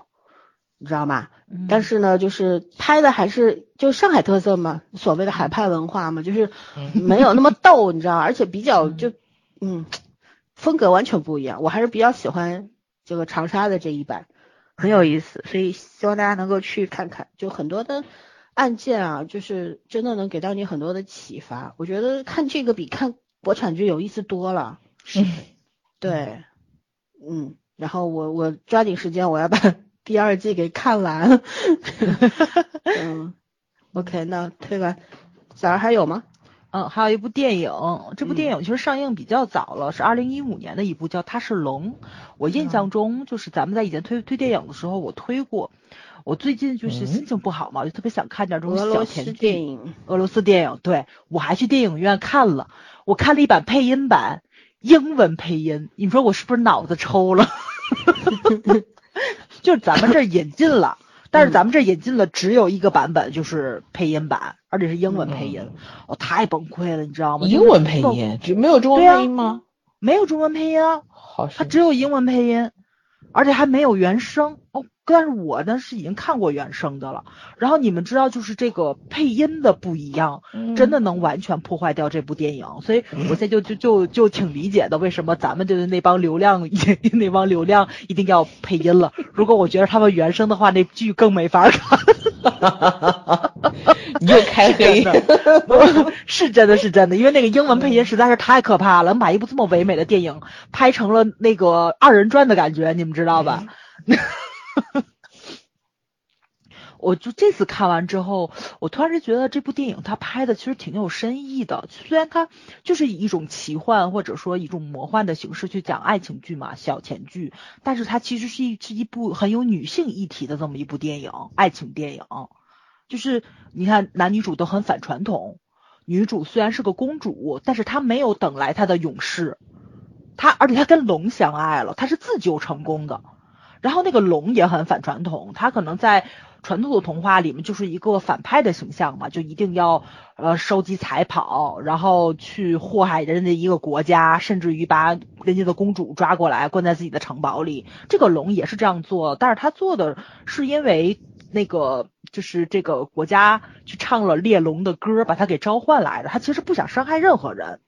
就是这个故事从头到尾讲的是什么呢？其实就是龙与勇士这么一直在争斗的这么一个故事，但是他们的爱情发生在龙已经灭绝的时代了。然后呢，公主是要嫁给勇士的孙子，然后呢就进行了以前一个祭龙的仪式，以以此来就是展现勇士的这个勇猛嘛，就是我们国家把龙终于给灭了。没想到公主与这个勇士在进行这个仪式的过程中唱起了猎龙歌，把这个龙给招来了，龙把公主给抓走了。然后呢，这个勇士的爷爷嘛，当年就是自己心爱的人，就是就是找了一堆女孩子都来都来祭龙，然后呢，就是龙把把他把他的爱人给抓走了，然后呢，呃，当时是有一个传说嘛，就是相爱的人会给你指明方向，然后这个女孩子是很爱这个呃勇士的，勇士也很爱这个女孩子，所以他就找到了龙的巢穴，杀死了龙。其实他他是把龙给杀死了，他是把现在这只龙的爸爸给杀死了，但是孩子是已经诞生了的，所以呢，这个小孩儿他就在这个岛上面就，呜，就是这个龙这个小男孩就就长大了，他长大了之后呢，他不想。去伤害人类，所以他永远把自己就是变成龙的这个过程中，他从一个很窄人人类能通过的一个夹缝，他走进去，他变成龙的时候呢，就在一个就是岩壁组成的一个笼子里面自自己去变成龙，所以他从来没有出现在这个国家的人的面前。其实他也是一个很反传统的一个男主角的形象，他就是在对抗自己的命运嘛。这样的两个人，然后相遇了，然后在不知不觉中就相爱了。然后后来男主角发现自己就是触碰到女主角的时候，他就会克制不住自己的那种变成龙的欲望，想去伤害这个女女主角。等于说，龙的诞生其实是通过女性的身体去孕育的。它孕育的过程中，就是这个男性一定要杀死女性，他要对她去喷火，然后呢，这个龙蛋就诞生在尸体之中。其实是很残酷的这么一个诞生的形式。所以呢，他出于爱，他就把公主给放走了。然后勇士呢，又因为没有爱的指引，就一直在大海上航行，就找不到公主。公主自己出现了，然后就就回国了。之后就变成了一种误解，就是觉得啊，勇士把公主给招回来了。然后呢，就又举行了这个婚礼。然后公主在婚礼上就突然之间反应过来了，自己其实爱的还是那条龙。龙，对。她就自己在婚礼上唱了猎龙歌，把龙给招来了，然后龙就把公主就给抓走了嘛。抓走了之后，两个人就是真心的相爱。然后后来，就他们也生了孩子，而且这个我觉得他这个寓意很逗啊，就是以前的那那种形式，就是没有爱的时候，只有暴力的时候，然后呃。龙蛋是在女性的尸体中诞生出来，他生的是男孩儿，但是他们两个人真心相爱之后孕育的后代，就是女主也没有事情吧，就很正常的生了一个跟人类的小孩一样的这个，但她也有龙的血统，是一个女孩儿。就他这这种就很微妙的这种隐喻的东西，你去看到其实有很多女性的议题在里面的。就是当你两个人之间只有暴力的时候，你可能产生的是男性；但是你有爱的话，你诞生的其实是女性。女性是生命的延续，而且这个世界上是没有母龙的，最开始的时候都是公龙。当有公龙跟母龙同时存在的时候，其实龙族的延续也就出来了。它其实是。以一种特别另类的那种爱情的方式，是在讲爱情的重要性哦。我我我这次看的时候，我的感受就完全跟以前是不一样的东西了。就他的那种对传统那种对抗，是同同时发生在女性与男性身上的。因为这个女主角被这个龙抓走了之后，她是自救成功的。女主把自己的头发割了，把自己的裙子割了，她其实把所有象征女性的这种特质都割舍掉了。因为他发现逃跑的话，你的头发可能会被那个树枝挡掉，然后你的裙子很长，你攀岩是不容易的。然后呢，他跟这个男性龙在这个岛上发生的很多事情也是很有对抗性的，就她是一个非常顽强、非常勇敢的一个女性。当时弹幕里面都是在说：“我靠，看见了吗？战斗民族的女主。”就是说人家的。公主跟咱是完全不一样，但是你如果抛出开这种民族性的话，你去看，其实像迪士尼呀，像好莱坞现在很多的女性形象也是以这种彪悍的形式去出现的，就是咱们看的什么勇勇者传说这种动画片似的，或者说是咱们现在看的漫威的一些女英雄，对吧？寡姐的马上个人大电影就要上了，就是女性的形象其实是已经是在转变的了。就是已经非常的反传统了，但是咱们还在拍小白剧跟玛丽苏。嗯，而且那咱们也有觉醒年代的啊，啊，是的，是的，是的，也有山海情的，不是只有小白剧，但小白剧的量比较大就是了。对，而且它白的不好看，白的好看也就算了。没错，就是你你会发现啊，就是它，我觉得这部电影就特别聪明，就在这儿了。它其实是在讲女性，他讲了很多女性的议题，但是他包装的是非常的爱情剧。我也是看到了，这是第三遍了吧？因为我第一遍看的是俄罗斯版本的资源版，然后我去电影院看了英文配音的那个版本，非常烂。以至于我不能入戏嘛，然后我这是嗯放松了心情去看，就看出了不一样的东西。它真的不是一部非常小白的这么一部爱情片儿，我觉得真的挺高级的。就是咱们的编剧能不能也编一点点，就是这样值得你去反复玩味的爱情片儿？就是爱情真的是讲烂了，但是在烂里面儿，你能不能有那么一点点的新意？就是老瓶装旧，这个这个什么新瓶装老酒，对对对，你能把这个芬芳感给我表达出来，我觉得真的是，哎呀，人家还是能拍出来的。呃，咱 怎么把女性的议题加进去？你看那个姐，嗯对吧？我的姐姐，咱们也去聊了，就里面它呐喊的东西特别多，但是真真正正让我觉得毛骨悚然、恐惧的东西，其实恰恰是电影院里面那些女孩子笑的时候。对，就是这种东西，你怎么样在不知不觉中，在小白剧里面，在玛丽苏里面，然后让所有的女性觉醒起来，这才是真正的本事跟能力了。对，女性的议题应该这样的去拍。嗯嗯，嗯，让我在不经意间，哎，发现啊，这编剧有点玩意儿啊，对吧？用杨丽那话说嘛，这女的不简单，这女的有点玩意儿。对，嗯，嗯应该这样。所以我推荐大家去看一看啊，看看我是不是想的有点多，但是真的是我这次去看的时候，我就感受就完全不一样了。就你肯定是第一遍你要看剧情，第二遍你看演技，你肯定多看几遍就会有不一样的感受。包括咱们也去聊过，咱们小时候看的很多书，你成年了之后，不同的时期去看，感受是不一样的。其实是确实是，就是有一些作品值得反复的去拿出来重温，还是因为它的底蕴比较够。我觉得这次就让我惊讶到，人家一部拍的这么小白的爱情片儿，竟然也让我琢磨出了不一样的味道出来。其实还是编剧的能力很强的。嗯对呀、嗯，OK，那圈圈最后一步了，还有吗？啊，最后一部了，我再推一下文森佐吧。我觉得这个剧总算是哼哧哼哧的爬到了七分以上，七点多，七分吧才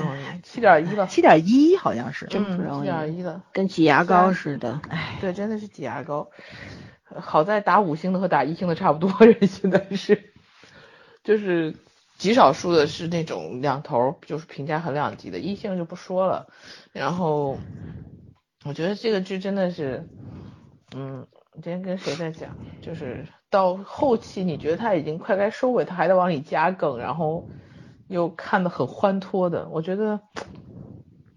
韩剧的幽默感终于出现了。就是我们以前一直吐槽那个，嗯，就韩剧拍认真的、拍刻薄的、拍温情的，现在都 OK。然后，但是它的幽默感始终就是借鉴的和和成分比较多，然后没有形成他自己的这种体系。然后这两年开始，慢慢的就是这种类型的作品多了嘛。你像不管是就是这种比较轻松，像《麦洛体质》这种，包括《猎狗》里面，它它都会闪现一些它的那种幽默感的，包括玩家吧，就它有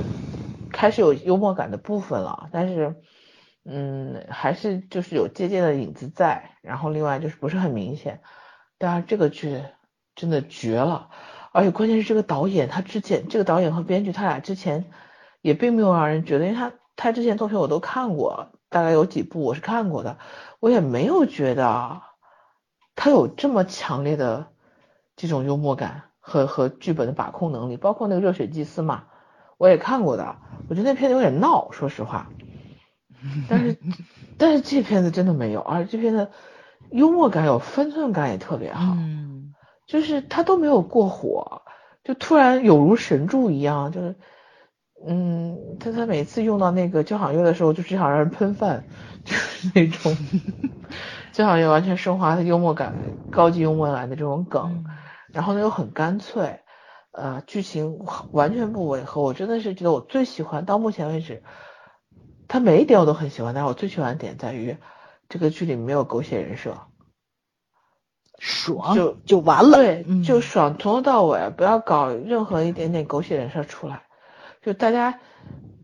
爱或恨，好或坏都是简单明了，嗯，然后我很佩服，我觉得就很佩服，然后这个这个尺度不是那么好把握的，然后特别是我觉得韩剧以前没有太多这样的尝试，然后这个片子真的是一个幽默感的大成，然后白想没有提到最佳作品有点可有点可惜，嗯，也可能是白想提名的时候这个作品剧本上后面没有展开，其实我觉得他完全有机会拿一个最佳作品的这个提名的，反正是嗯小宋确实是 我觉得在后半程越来越好发挥的，然后前半程我整个人的注意力是在女主身上的，后半程开始他出他就是那个明明抓是因为你掉坑了。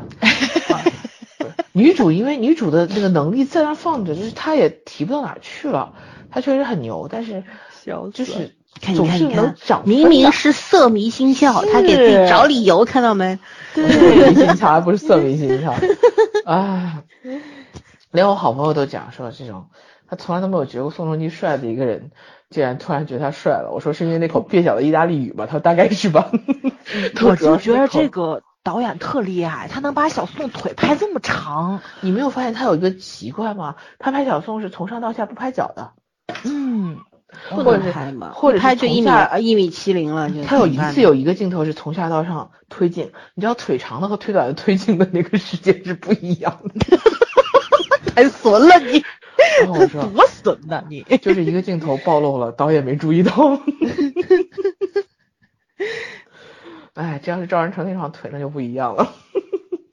生了两分钟还没到脖子，总而言之，这个剧我觉得不可不看，不看是今年韩剧总体上一大憾事。以后肯定会有好作品，我相信会有好作品。但是但是很多人第一集前五分钟就不看了，你劝也劝不动。这个口碑两极化是没办法的，就是有些人就算一直看，他也会有说觉得他不喜欢这种风格，就觉得太夸张了，总是这种，而且说小宋什么演救世主演出影来了，什么是，哎，反正个人喜欢就是有很多理由，不喜欢也只有很就是一个理由，就是不的和真瞎看的，啊，这东西怎么说呢？嗯，哎，爱看不看吧，推完了。反嗯，正这个是萝卜白菜各有所爱的事儿。我只是觉得你要想看一个近期心情不好看一搞笑剧的话，这剧绝对能满足你。嗯，他能够把非常悲伤的事情做到一个黑色幽默的程度，而且很有水准，这就是是就是能力问题很高。嗯，嗯在我眼里他是八分以上的，对。嗯，嗯，梗那么多，反转无数，但是反转，你像窥探的那个反转，反转的我要吐了，什么玩意儿？我十几年的专业经验跟不上编剧的脑洞，你知道吗？就就胡扯，就就是剧好不好？你看文森佐，我也是看完两集就力推，说了无数次看文森佐啊，看文森佐。好，现在大家都看了，我觉得很开心。但是圈圈同学让我去看窥探，拿我当试验品，我看两集我就说这个编剧要废，我没说错吧？确实废掉了吧？但是人家窥探现在还八点多分呢，你上哪说理去啊？对吧？哎嗯，我只能说是我们哎看剧的水平太啊高了，没办法，嗯，好吧，嗯不说窥探，我最后推一下，推完我们也可以结束了。嗯、我要推一个韩综《一天一夜的故事》，机智的露营生活是这个。机智的医生生活的售后啊，其实就是一个延伸 综艺售后啊，讲的就是这五个演员在这个原原先这个医院，就是剧中这个医院的对面的马路边上搭了这个 露营车啊，还有帐篷啊什么的，就过一天一夜这个样子。其实呢，这五个都是综艺新人，呃，刘呃刘演熙应该是上过那个呃那个啥咖罗啡那个什么，呃，好几个吧，应该。罗 PD 的他上过两次，对吧？一个是嗯。什么，就是在济州岛的那个什么咖啡店啊什么的，还有一个就是嗯去非洲的那个，非洲那个当时是一九八花八的那个样花样青春嘛，非洲篇，嗯对吧？一九八八的那那几个小孩一块儿去的，算好一点，其他都是新秀，就是真的在综艺里面该怎么表现，我觉得他们是非常非常非常生疏的。但是很有趣的是，我在豆瓣看到一个评价说，这五个人明明就不熟，所以他们很尴尬。但是我觉得这五个人虽然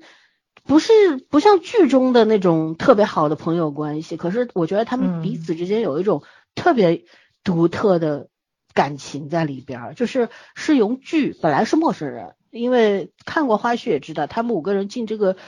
电视剧的剧组的时候是很尴尬的，全体冷场，没有一个人说话的，就都不是活泼型人格，都都都是那个乔真是是，但是他当时没在，另外三个人就跟傻子一样坐在那，你知道吗？后来也是通过申元浩导演的介绍什么才熟起来，包括后来在因为英剧结缘嘛，然后又是为了拍第二季有很多的排练呐，然后现在又在拍摄啊等等啊，所以。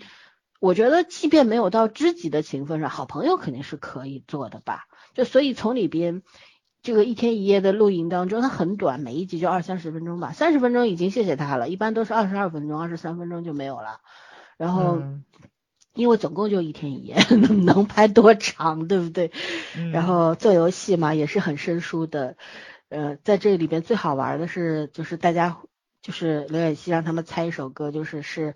呃。呃，防弹少年少年团的一首歌，然后没有一个人能够讲对的，然后他们就很害怕，对着镜头说对不起对不起，请大家原谅我们，我们连国民组合的歌都不懂，因为我们是老人，然后又听粉末的一首歌，然后五个人又是全体说错，你知道吗？就除了出题的人，还其其他人全都说错等等，就是怎么说呢，就很好笑。然后在这个里面会看到很多，嗯，我觉得很难得的。其实看罗 PD 的综艺嘛，你是不会担心这种温馨啊、温暖啊这种东西的，然后也不不会担心幽默感的，一都有。但是这五个人不一样，那一些就是有综艺咖在一块的时候，那种化学反应是加入了很多。那种戏剧效果在里面的，他们有很多刻意的东西，但是又呈现出来是自然的。可是这五个人呢，他不是综艺咖，所以呢，他们都是演员，所以他那个化学反应就很神奇 啊。而中间罗 PD 又因为另外一个新综艺叫《出差十五夜》，是专门抓以前参加过他节目的一些人来做游戏的，他就啪出差到了这个这个组，因为这个组的拍摄是申元浩导演拍的嘛，然后。呃，罗 PD 就突然出现了，要跟他们做游戏，折磨他们，知道吗？就很好笑，笑到头掉。就等于说，你看一个综艺，等于看了两个综艺，就你也可以顺带去看看那个出差十五夜，啊，很很好玩。我觉得就是这也是一个你在坐地铁的时候就能够看一期的节目，就看着看着，可能看个一个礼拜，上一个礼拜的班儿，这这这节目就看完了，没有什么压力。然后看了这个之后，他倒数第二集的时候又，呃，怀念了一把，就是第一第一季的一些场景啊什么的，哎，我我当时。就看到弹幕里很多人就说：“哎呀，我今晚就重温第二遍，重温第三遍，重温第四遍，就是这样，知道吗？”然后很多人在问第二季什么时候开始啊？然后大家都在猜说会不会是六月份呢？后来又说不对啊，第一季是在圣诞节的时候播放的，说不定要我们要等到年底什么的，就可见大家对这个剧那种期待值是非常非常高的。包括我们，我们也都很喜欢这个剧，就觉得嗯，哎。希望真的羡慕人家吧，多一点点。对，嗯，其实就说到这个，就延伸一个话题，因为最近有有些人会骂我们嘛，说我们新片对韩剧啊，对国外的一些剧好像都不挑剔，他们有什么毛病都会忽略。其实不是，如果你真的认真听过我们的节目的话，嗯，会在任何一期对剧的，不管点评哪一个国家的剧，我们都是缺点优点都会讲。从来不会去忽略别人的缺点，不会因为它是外国的剧就忽略它的缺点，只赞美它优点。而对于国剧，我们会先讲出优点，然后再把不足的地方讲出来。如果说你觉得我们讲国剧的缺点多，那问题不在我们身上，是在国剧的身上，你们知道吗？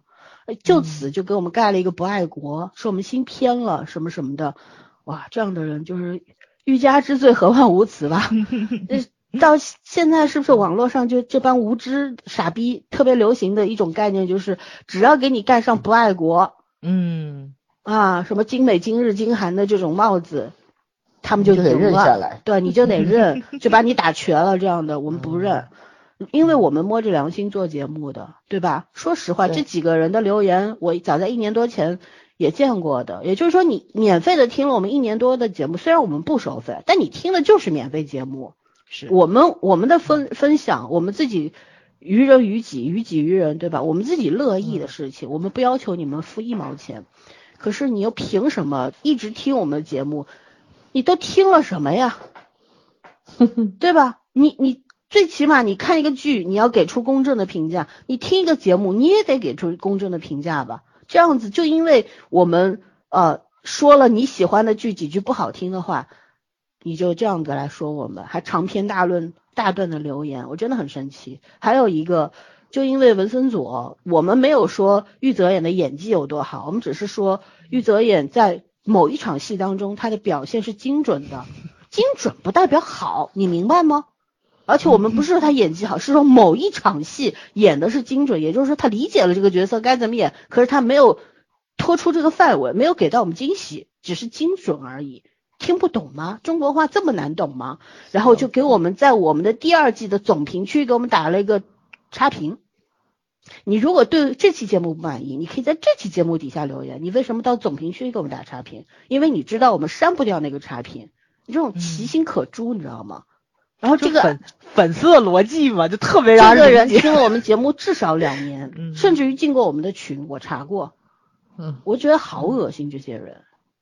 就是粉圈的你觉得都这样，嗯，对啊，是脑子有病吗？是不是出生的时候以此为荣啊！脑子掉 在胎盘里没带出来？是不是？脱粉回踩，不是脱粉，他没有做过我们的粉丝。哎，我们竟然还有脱粉回踩、被回踩黑粉也是粉，不能这样好吗？黑粉觉得很恶心，我就一直觉得就是这是人品问题，这不是你什么嗯审美有问题，或者说你逻辑有问题，是你人品不好。所以这样的人早点滚蛋，我们不欢迎这种这样的听众，对吧？还有包括到我们群里来跟我们吵架什么的，对吧？找我们刺刺儿的，动不动说我们怼他们的，大家嗯天地良心女权的，还啊，得看看聊天记录，大家摸着良心看一看，是不是？我是觉得是不是弱者就一直觉得自己特别有理呀、所以拜托，如果不喜欢我们的话，别听我们节目，谢谢你们。这世界上能听的、能看的多了去了，非要听我们干嘛呢？你吃多了吗？对吗？还有就是你听了之后，如果不喜欢，你可以点叉叉，你不听不就完了吗？嗯你还要进我们群来找我们茬，你说脑子有病啊？是不是？哎呀，一般的有病啊！对，所以没啥好说的，就是拜托这些不喜欢我们的人早点消失吧，咱们两不相欠的，OK？我们也不在乎你这听那几分钟，这跟我们有什么关系啊？我们也不跟人家签约，又不挣他们那那个平台的钱，嗯，是不是这个道理？所以你多点一下，多听个半个小时、十几分钟，对我们一点好处都没有，是这个道理吧？别觉得听了我们节目就是就是上帝了，你不配，知道吗？所以就就说到这儿，在一个推推推荐我们这个综艺啊、纪录片和电视剧的这一期节目，最后说这些话，就是代表一下我们的立场。别总觉得好像人家输出什么内容做创作的，好像欠你们什么，欠你们什么呀？嗯，对吧？嗯就就不爱听，早点滚就完了，就这样好吗？就到这儿吧，拜拜，拜拜。拜拜。There's a gypsy lady telling stories tonight with children around her, lost in delight. There's ancient voices whispering soft in her ears,